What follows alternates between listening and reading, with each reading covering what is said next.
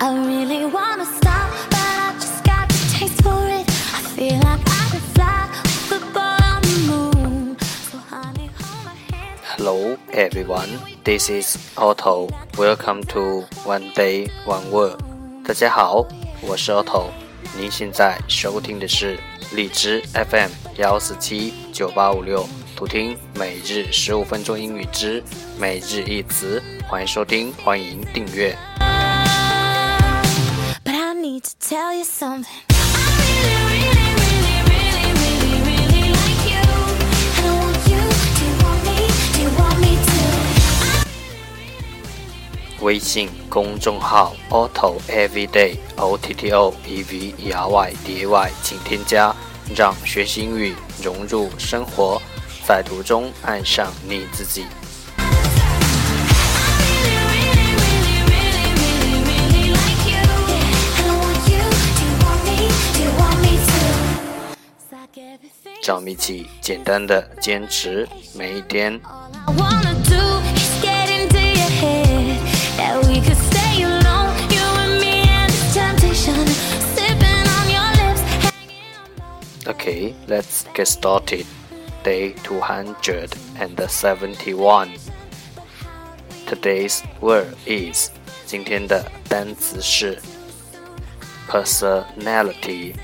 personality 名词，个性。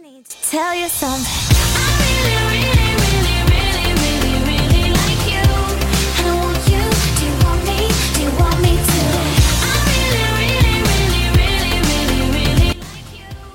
Let's take a look at its example. 让我们看看它的例子。Although they are twins, they are very different in personality.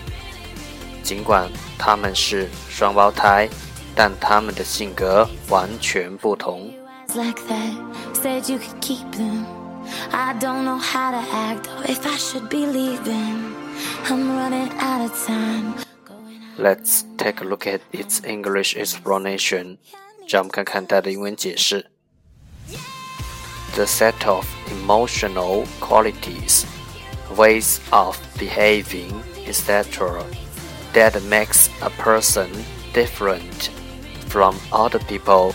这套 the set of 情感质量 emotional qualities 行为方式 ways of behaving 让一个人区别于别人 that makes a person different from other people 这套情感质量或行为方式等。让一个人区别于别人。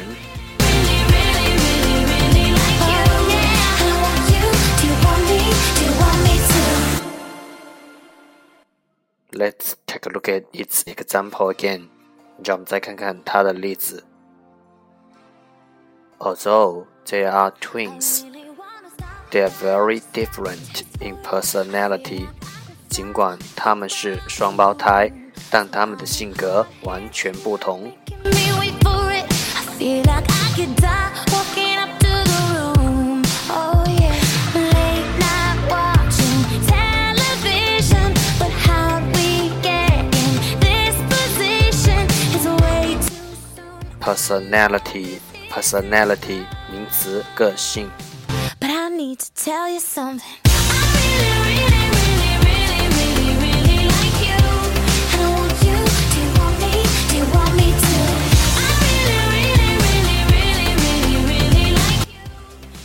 That's all for today，这就是今天的每日一词。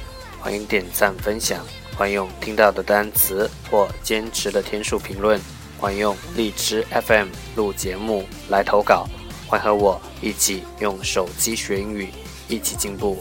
See you tomorrow，明天见，拜拜。